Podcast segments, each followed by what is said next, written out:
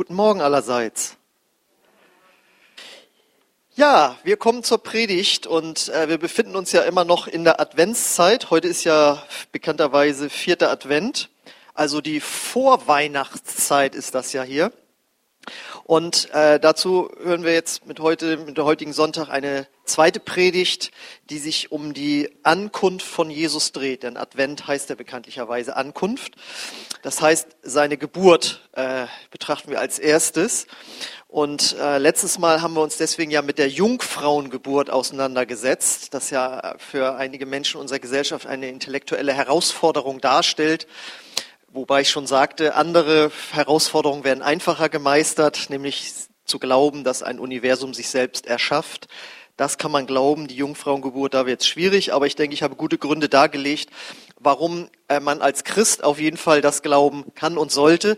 Denn ohne die Jungfrauengeburt würde Weihnachten überhaupt keinen Sinn machen, denn dann wäre äh, ein ganz normaler Mensch auf die Erde gekommen und der hätte nicht unser Erlöser sein können. Das heißt also, Gott oder Jesus musste von einer Jungfrau geboren werden, damit der Vater im Himmel äh, der einzige Vater ist und nicht ein Mensch, weil er dadurch sündlos äh, geboren wurde und auch gelebt hat. Das haben wir uns beim letzten Mal äh, angehört. Und heute geht es auch um ein aktuelles Thema, äh, oder heute geht es um ein aktuelles Thema, das auch im Zusammenhang äh, mit der Geburt von Jesus immer wieder auftaucht. Und zwar habe ich heute mal die Frage mitgebracht, wann gibt es endlich Frieden? Denn Weihnachten ist ja bekanntermaßen nicht nur ein Fest des Lichts und der Geschenke und der Familie und so, sondern es wird ja auch immer wieder über Frieden gesprochen. Ja, wenn dann auch nachher äh, nächste Woche dann die ganzen Predigten in den großen Kirchen ablaufen, da wird ganz viel dann immer über Frieden gesprochen. Und ähm, da möchte ich heute auch mal was zu sagen. Und zwar äh, fangen wir an mit einem Predigtext da geht es um die Geburt von Jesus und zwar ein bekannter Text aus dem Alten Testament. Da heißt es nämlich in Jesaja 9, Vers 5, denn ein Kind ist uns geboren, ein Sohn uns gegeben und die Herrschaft ruht auf seiner Schulter. Und man nennt seinen Namen wunderbarer Ratgeber, starker Gott, Vater der Ewigkeit, Fürst des Friedens. Ja, und es ist ja nun wirklich auch ein wesentliches Thema, das uns zurzeit beschäftigt. Das ist der Krieg in Europa, der Krieg in der Ukraine.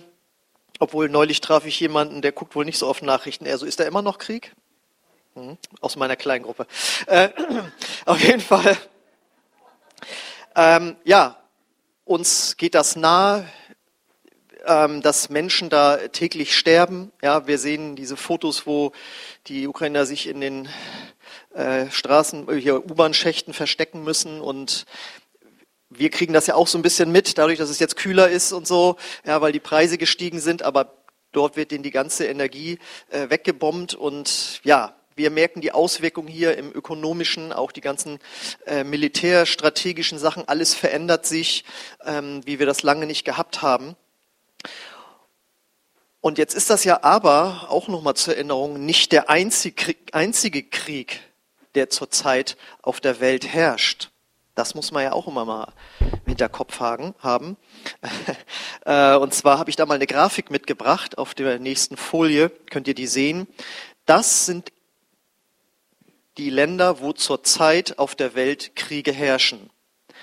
Und die verschiedenen Farben haben damit zu tun, die Anzahl der Toten, äh, die pro Jahr dort sterben müssen. Ähm, je dunkler es wird, umso mehr, also um, um die ganz dunklen, da sterben über 10.000 Menschen pro Jahr in einem Krieg. Guckst du da ganz nach links, was macht denn Mexiko da? Ja, Mexiko herrscht seit Jahren ein Drogenkrieg.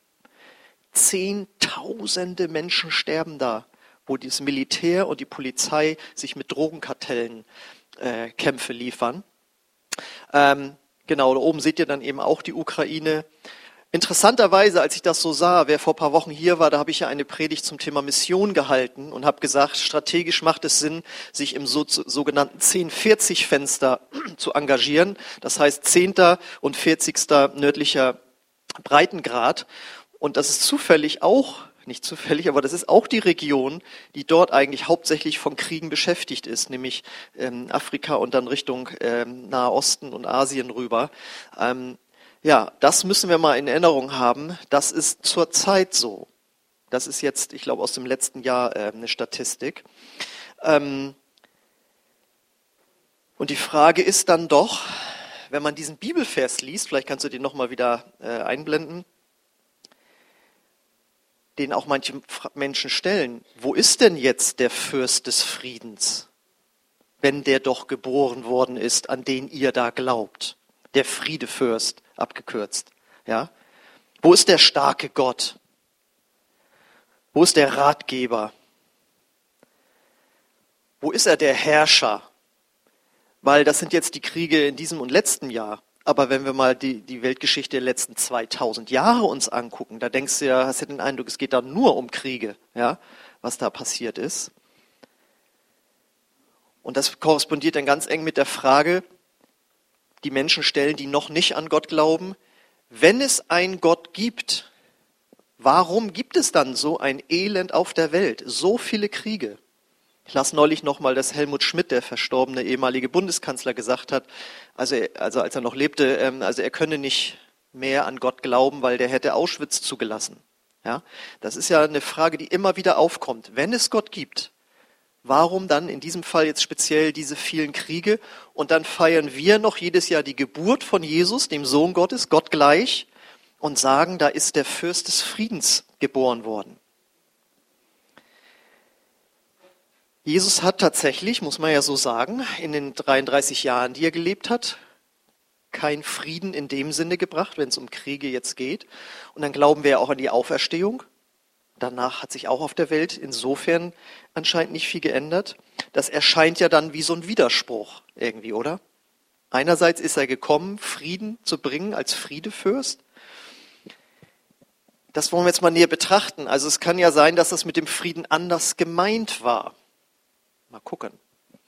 Ich glaube, wir kommen der Sache etwas, sag ich mal, auf die Schliche, wenn wir eine Aussage über einen ähnlichen scheinbaren Widerspruch im christlichen Glauben oder in Bezug auf Jesus mal betrachten. Und zwar ähm, im 2. Petrus Kapitel 3, die Verse 3 bis 4, da heißt es, vor allem denkt daran, dass in den letzten Tagen Spötter auftreten werden, die sich über die Wahrheit lustig machen und nur ihren eigenen Begierden folgen. Sie werden sagen, Jesus hat doch versprochen, wiederzukommen. Wo bleibt er denn? Soweit ein Mensch nur zurückdenken kann, ist doch alles genauso geblieben, wie es immer schon war, seit die Welt erschaffen wurde. Das ist ja im Grunde genommen eine ähnliche Frage, die man da stellen könnte. Ne? Das ist ja auch ein wesentlicher Teil des christlichen Glaubens. Jesus kommt wieder. Ja, wo ist er denn? Jesus ist der Friedefürst. Ja, wo ist denn der Friede? Die Lösung liegt darin, dass dieser, so jetzt mal Weltfriede genannt, dass der Weltfriede in der Welt erst dann kommen wird, wenn Jesus ein zweites Mal kommt, ankommt. Advent heißt ja Ankunft und erinnert uns daran, Jesus ist auf der Erde angekommen. Und die Bibel sagt aber eben, dass er auch ein zweites Mal kommen wird und dann wird erst dieser Weltfriede da sein. Er ist aber noch nicht wiedergekommen und deswegen ist noch kein Friede auf der ganzen Welt wieder da. Das bedeutet, um die erste Frage der Predigt zu beantworten, wann gibt es endlich Frieden auf Erden? Wenn Jesus ein zweites Mal wiederkommen wird. Dann erst wird das sein. Da ist er dann wirklich der leibhaftige Friedefürst, der auf der ganzen Welt Frieden schenken wird. Und die Frage ist jetzt, ja, und wann wird das sein? Und wie darf man sich das genau vorstellen? Wann das sein wird, das wusste nicht mal Jesus, als er danach gefragt wurde. Er hat gesagt, das weiß nur mein Vater im Himmel. Jetzt, wo er wieder im Himmel ist, da weiß er es natürlich auch, aber kein Mensch kann das wissen. Dass er aber wiederkommen wird, daran lässt die Bibel keinen Zweifel, äh, diese Frage dort wird dann ja auch an einer anderen Stelle beantwortet, das gesagt hat, für Gott ist ein Tag wie äh, tausend Jahre. Ähm, also für Gott ist das zeitlich nicht das Entscheidende, sondern Gott sagt, es sollen noch so viele Menschen wie möglich die Chance bekommen, in den Himmel zu kommen. Und dann wird er wiederkommen. Diese Frage wird an einer anderen Stelle beantwortet, aber das ist jetzt nicht unser Hauptthema. Äh, wichtig ist nur, äh, dass immer wieder im Laufe der Jahrhunderte Christen beziehungsweise auch meistens Sektierer aufgetreten sind, die irgendwie behauptet haben, sie wüssten, wann Jesus wiederkommt. Also die berühmteste Sekte dazu sind die Zeugen Jehovas, die das öfter mal datiert haben. Es ist nie wieder, es ist nie passiert. Also sie haben sich öffentlich im Grunde genommen selbst widerlegt. Und trotzdem gibt es immer noch, äh, ich glaube, 120.000 Zeugen Jehovas allein nur in Deutschland. Ja, mal so zum Vergleich. Unser Pfingstbund hat so 65.000 Mitglieder. Ja, also es ist erstaunlich, aber es ist einfach so. Ähm, deswegen, man sollte sich fern davon halten, auch im Internet durch irgendwelche ähm, ja, also Christen meinen, sie könnten anhand von bestimmten Zeichen benennen, wann Jesus wiederkommt. Sobald es in diese Richtung geht, sollte man sich da rausziehen, weil das geht dann immer in eine sektiererische Richtung. Jesus sagt also nicht, wann er genau wiederkommt. Er spricht nur davon, dass es Anzeichen dafür gibt, auf die man achten sollte, dass seine Wiederkunft kurz bevorsteht. Und da ist die eine ganz, ganz wichtige Sache, dass er sagt, das Evangelium vom Reich Gottes, also von dem, was er getan hat, wird auf der ganzen Welt allen Völkern verkündigt werden und dann erst wird das Ende kommen. Und es ist ja nun mal so, dass aufgrund der technischen Möglichkeiten wir im Grunde genommen die Generation sind, die das erleben kann.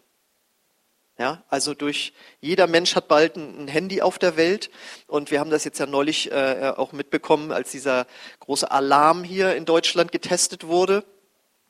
Ohne dass du vielleicht eine spezielle App da drauf hattest, wurde es trotzdem an dein Handy gesendet. Ja? Also es ist möglich, wenn alle Menschen irgendwann mal ein Handy haben, theoretisch äh, das, das Evangelium allen Menschen aufs, aufs Handy zu senden. Das hat es vorher nicht gegeben. Also wie gesagt, wir sind äh, die Generation, die das insofern erleben kann. Dann spricht Jesus davon, dass äh, Erdbeben, Kriege, Hungersnöte, Seuchen, ja, Pandemien und so weiter äh, werden zunehmen. Und da gibt es ja auch Statistiken, die sagen, dass das mehr geworden ist. Und Jesus vergleicht das mit Geburtswehen. Ja, Geburtswehen kommen ja nacheinander periodisch und werden irgendwie immer stärker. Und Jesus spricht davon auch, dass es eine zunehmende Christenverfolgung geben wird. Und noch nie wurden so viele Christen für ihren Glauben verfolgt wie äh, jetzt in diesen Jahren.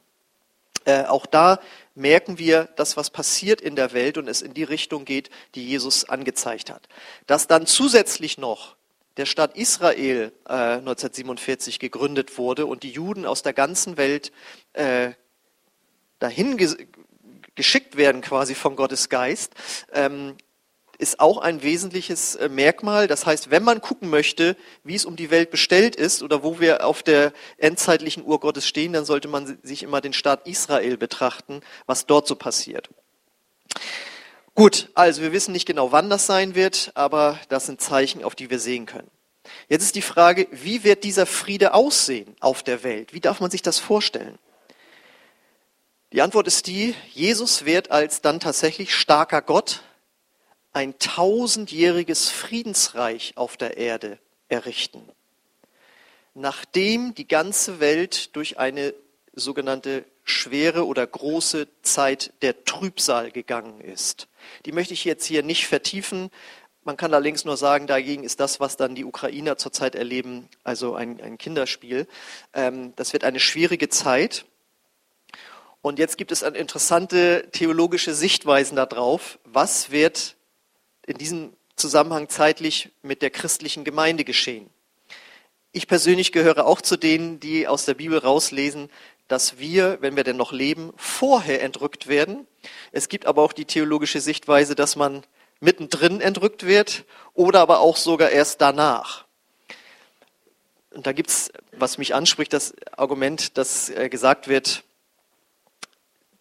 Gott wird doch nicht zulassen, dass seine Braut windelweich geprügelt wird, äh, bevor sie dann erst entrückt wird. Man kann da verschiedene Sachen rauslesen. Ich würde nie behaupten, dass ich wüsste, dass das stimmt, äh, wie ich das jetzt sehe, aber ich nach meinem Verständnis glaube ich, dass wir vorher entrückt werden. Und dann wird es halt, also wenn wir dann noch leben, ne, das ist immer da vorausgesetzt, und dann wird es dieses tausendjährige Friedensreich auf der Erde geben. Manche sagen, diese tausend Jahre seien symbolisch zu sehen. Ich sehe das eher wörtlich, aber wie auch immer. Ähm, und die Bibel beschreibt uns, wie das dann aussehen wird. Und das ist jetzt ein Bibeltext Da habe ich mich schon immer mal drauf gefreut, den zu bringen. Den habe ich noch nie in einer Predigt verwendet. Äh, wer die Bibel gut kennt, hat das schon mal gelesen. Das ist ein richtig ein krasses Bild oder nicht Bild, sondern dann wird beschrieben, wie dieses tausendjährige Friedensreich aussehen wird. Und das lesen wir jetzt mal in Jesaja 11, 69. Dann werden der Wolf und das Lamm einträchtig zusammenleben. Der Leopard und die Ziege werden beieinander lagern. Kalb, Löwe und Mastvieh werden Freunde und ein kleiner Junge wird sie hüten. Kuh und Bär werden miteinander weiden. Ihre Jungen werden nebeneinander ruhen. Der Löwe wird Stroh fressen wie das Vieh. Der Säugling spielt am Schlupfloch der Otter. Ja, ein Kleinkind steckt seine Hand in eine Giftschlangenhöhle. Auf meinem ganzen heiligen Berg wird niemand mehr etwas Böses tun oder Unheil stiften, denn wie das Wasser das Meer füllt, so wird die Erde mit der Erkenntnis des Herrn gefüllt sein. Ich hoffe, ich habe jetzt niemanden mit diesem Text überfordert. Ja, also die Jungfrauengeburt ist für einige ja schon hart, aber diese Vorstellung, dass es auf der Welt mal so sein wird, dass eben gefährliche Tiere mit Menschen eng zusammenleben oder Giftschlangen, ja, und äh, Tiere sich nicht gegenseitig auffressen. Aber im Grunde genommen ist das eigentlich auch wieder was ganz Normales, weil so hat Gott die Welt ursprünglich geschaffen. Das ist das Paradies. Im Paradies gab es das nicht, dass sich Lebewesen gegenseitig getötet haben oder eine Gefahr füreinander waren. Und das, was, worauf wir wieder dann zugehen, ist, dass Gott ja sagt, diesen ursprünglichen Zustand, bevor die Schöpfung gefallen ist, bevor Menschen sich gegen Gott aufgelehnt haben und die Sünde in die Welt kam, wie es heißt, äh, diesen Zustand möchte Gott wiederherstellen. Und das wird dann das Paradies auf Erden sein und das wird dann auch Friede sein. Dort werden wir den Weltfrieden haben, nach dem wir uns heute sehen.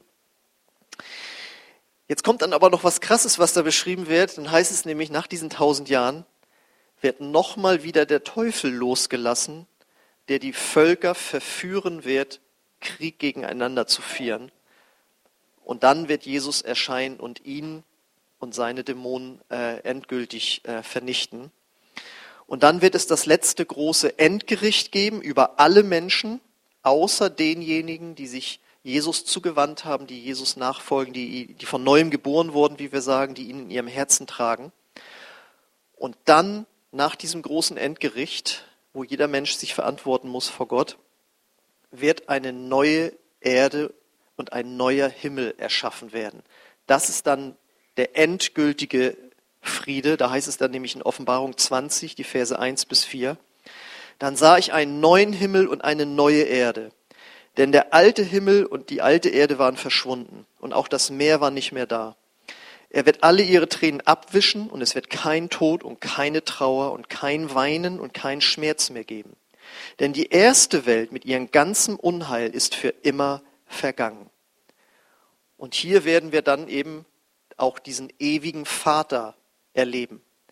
Das heißt, dann wird all das vollendet sein. Jesus ist ja der Sohn Gottes, damit Gott gleich, wird einfach auch als ewiger Vater bezeichnet. Dann trifft alles zu, was über Jesus gesagt wurde in dem Ausgangspredigtext, äh, wo es um seine Geburt ging. Und äh, das sind also diese zwei Perspektiven, die wir auf den Weltfrieden haben. Einmal den Weltfrieden im tausendjährigen Reich und nachher im, auf dem, in dem Himmel, der auf der neuen Erde im Grunde genommen da sein wird. Und das ist etwas, wo die ersten Christen, die unter Verfolgung standen, die Mord und Totschlag erlebt haben, sich darauf gefreut haben. Das ist das, worauf sie geblickt haben und worauf sie Kraft, Kraft geschöpft haben. Und das ist für uns, die wir ja jetzt seit 80 Jahren im Frieden leben hier, völlig fremd. Also bei unserem Sozialsystem und wie es uns materiell geht und Gesundheitssystem, was wir bis jetzt immer hatten, ähm, hat man über sowas nicht nachgedacht. Aber wir leben nun mal in einer Zeit, in der alles Sichere gerade erschüttert wird und so unangenehm das ist, es hat eben auch den einen Vorteil, dass Menschen, die sich jahrzehntelang in Sicherheit gewogen haben, auf einmal beunruhigt werden und sich fragen, ja Moment mal, äh, die Bundeswehr funktioniert nicht so richtig. Jetzt wird ja sogar Staatsstreiche geplant in unserem Land. Das hat es also auch noch nicht gegeben, ja. Äh, Wie ist das mit den Finanzen? Gesundheitssystem, jetzt gerade Corona gehabt. Alles, was vorher, alles, was sicher war, ist auf, auf einmal irgendwie in Bewegung und wird erschüttert. Und das kann eben auch den Vorteil haben, dass Menschen sich fragen, ja, gibt es denn da jemand, der uns helfen kann? Gibt es irgendwo etwas, wo ich mich hinflüchten kann? Und zwar nicht nur unter die Bettdecke und irgendwie sich betrinken und Medikamente nehmen oder sich mit Arbeit dicht machen oder nur von Urlaub zu Urlaub leben, sondern gibt es da jemanden oder etwas, was uns helfen kann? Und da kommt jetzt diese zweite Perspektive des Friedens äh, ins Spiel, wie ich am Anfang sagte. Vielleicht ist das mit dem Friedefürst ja auch noch ein bisschen anders gemeint. Also einerseits, ja, es wird Weltfrieden geben, aber das wird eben erst später sein. Es gibt aber noch einen anderen Frieden, den Gott bringt und worauf auch der Titel Fürst des Friedens sehr gut passt. Und das ist nämlich der innere Frieden, den Gott jetzt schon schenken möchte, weil das Wunder geschehen kann und soll, dass Gott in unser Herz hineinkommt und wir dann Frieden bekommen. Und deswegen sagt Jesus nämlich in Johannes 14, 27, ich lasse euch ein Geschenk zurück, mein Frieden. Und der Friede, den ich schenke, ist nicht wie der Friede, den die Welt gibt. Deshalb sorgt euch nicht und habt keine Angst. Und das ist nämlich der innere Friede des Herzens. Und ich denke, nach diesem Frieden brauchen wir, und viele Menschen werden jetzt aufmerksam, wenn, Mensch, wenn es andere Menschen gibt, also uns Christen, die diesen im Frieden im Herzen haben. Weil wir wissen nicht, wie sich die Weltlage oder Deutschland weiterentwickelt, aber wir sind dann diejenigen, die diesen Frieden haben. Nicht wie die Welt ihn gibt, sondern nur wie Jesus ihn geben kann. Und das ist, glaube ich, etwas, was so attraktiv werden wird und wo auch diese Frage, wo ist er denn jetzt, euer Friedefürst, wie wir das eben auch beantworten können. Ja, es wird irgendwann einen Weltfrieden geben, aber es gibt auch jetzt schon Frieden, den man im Herzen haben kann. Und das wird etwas werden, was hoffentlich immer attraktiver werden wird. Jesus ist von, vor 2000 Jahren von den Toten auferstanden, nachdem er unsere äh, Schuld getragen hat am Kreuz. Und wer das glaubt und Ja sagt zu Jesus und sagt, ich gebe dir mein ganzes Leben, der wird diesen Frieden bekommen. Und das ist ein Friede, den ich jetzt ja auch schon seit 28 Jahren kenne wo ich noch genau weiß, als ich Gott gebeten habe, Jesus, vergib mir meine Schuld und komm in mein Herz. Und ich wachte am nächsten Morgen auf und es war etwas anders. Ich, ich habe das gespürt. Das war dieser Friede. Ja, ich konnte das noch nicht alles genau benennen. Und es war wirklich so, dass ich gedacht habe, wird das morgen auch noch da sein? Oder ist das eben nur so ein, so ein, so ein High-Gefühl gewesen, was du gestern Abend erlebt hast? Aber es war am nächsten Tag da es war auch am dritten Tag immer noch da. Und heute, 28 Jahre später, ist dieser Friede immer noch da. Und das ist etwas, was mir keiner nehmen kann und was auch mir keiner widerlegen kann irgendwie. Das ist etwas, was ich äh, empfinde und was die Bibel sagt, was eben der Friede Gottes ist, den Jesus schenkt. Und menschliche Sicherheiten können eben diesen Frieden nicht geben. Wir kennen selbst alle dieses Gefühl. Wir kommen nach Hause, alles ist gut gelaufen, das Bankkonto ist voll, alle sind gesund, Kinder schreiben gute Noten und was weiß ich, Urlaub ist geplant, alles läuft und dann hat man auch gut Frieden im Herzen. Aber ganz ehrlich, das sind ja eher so, nicht immer, ich will nicht sagen nur Ausnahmen, aber irgendwas ist ja immer. Irgendwas ist ja immer, was diesen Frieden rauben will. Und deswegen ist es ja so, dass Menschen zum Alkohol greifen oder zu, zu Tabletten und so weiter, um sich einen Anschein von Frieden zu geben, den diese Welt auch mit ihren technischen Mitteln und nicht geben kann, den nur Gott geben kann und der im Grunde genommen ein Vorgeschmack ist auf diesen Weltfrieden, äh, von dem wir am Anfang äh, gehört haben. Und das Schöne ist jetzt, dass je unruhiger die Zeit wird, christliche Gemeinden, wie auch unsere Gemeinden, immer mehr zu einem Leuchtturm werden können. Man könnte auch sagen, eben, wenn man jetzt das Wort Leuchtturm hört, je dunkler die Zeit wird, umso stärker strahlt ja das Licht Gottes auf. Das heißt, man kann das jetzt alles negativ sehen und es ist auch nicht schön, aber die Bibel fordert uns ja herauf, heraus, dankbar zu sein in allen Situationen und das Beste draus zu machen und zu sagen, okay, Jetzt, wo es schwieriger wird, kann ja umso mehr der Friede Gottes und das Licht Gottes äh, erstrahlen. Und wir können diesen Friedensstifter den Menschen nahebringen, weil wir ihn selbst in uns tragen. Es ist zugeben natürlich krass, wenn man mit jemandem, der noch nicht glaubt, solche Bibeltexte vorlegt, wie eben die wilden Tiere miteinander äh, zusammen spielen und so weiter. Das ist wahrscheinlich nicht der evangelistischste Text. Ja, äh, darauf zu verweisen, ja, Gott wird irgendwann einen Weltfrieden geben, aber dass man jetzt schon Frieden im Herzen hat, dass man Frieden gemacht hat mit sich, mit seiner Vergangenheit und äh, einfach Vergebung von Gott hat, Frieden mit Gott gemacht hat und dadurch auch Frieden darüber hat, wie das Leben verlaufen wird, das ist etwas, äh, was wirklich ja, stark ist, was wir weitergeben können. Das heißt also, um die Frage zu beantworten, wann gibt es endlich Frieden? Wenn er wiederkommt und wenn er jetzt schon in dein Herz kommt. Und wenn du hier bist und das noch nicht erlebt hast, dann wäre heute eine Möglichkeit, äh, dass das geschieht.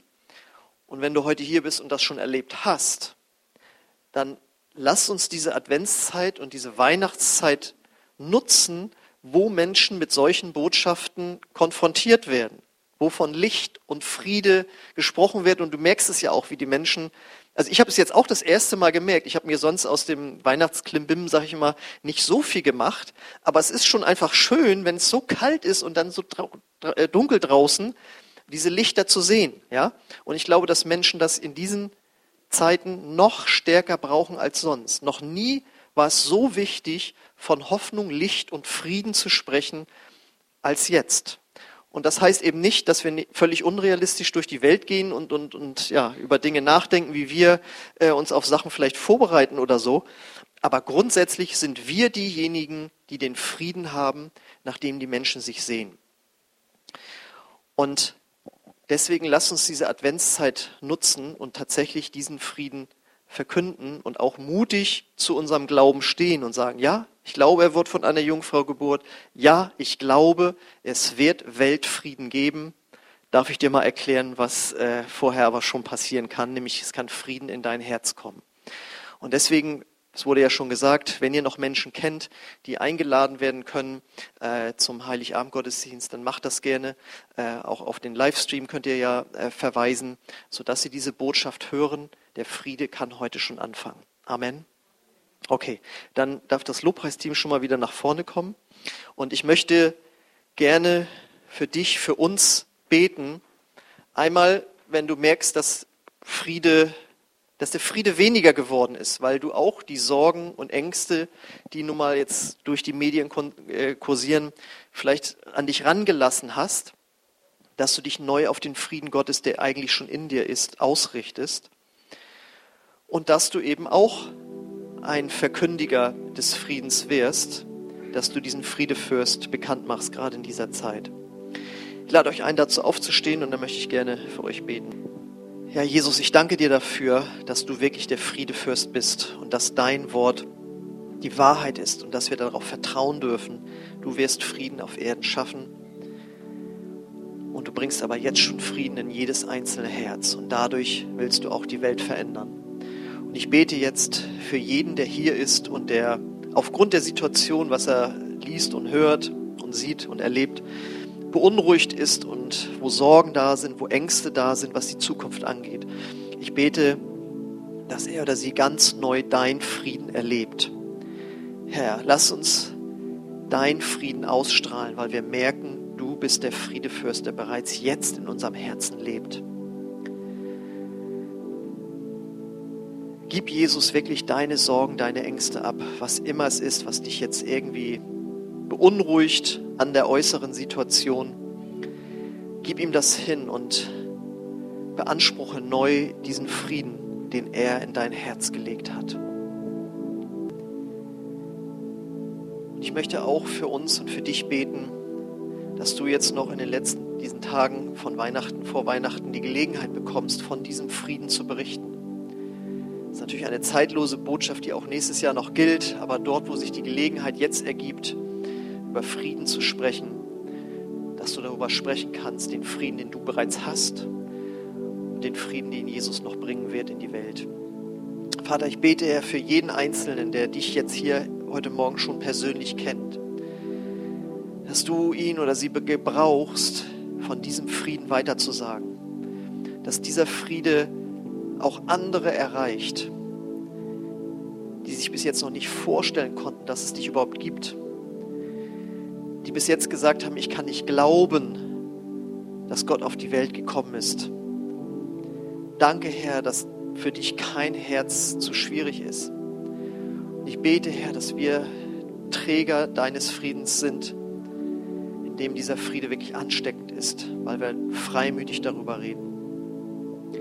Bete, Herr, für uns, dass wir in diesen nächsten Tagen noch bis Weihnachten Gelegenheiten haben, darüber zu sprechen. Dass wir nicht darüber jammern, wie teuer alles geworden ist und wie gefährlich es ist, sondern sagen, es wird besser werden und es hat schon in meinem Herzen angefangen. Lass uns wirklich diese frohe Botschaft weiter sagen, dass du der Friedefürst bist, Herr. Danke, dass du uns dazu gebrauchst hier in dieser Welt, hier in diesem Ort und in der Umgebung. Wir wollen deinen Frieden weitergeben. Ich möchte dich einladen, wenn du heute Morgen hier bist und diesen Frieden noch nicht in deinem Herzen empfangen hast, weil du dein Leben noch nicht Jesus Christus anvertraut hast Vielleicht bist du noch ganz weit weg davon oder vielleicht bist du aber auch kurz davor. Ich möchte dich einladen, heute eine Entscheidung zu treffen.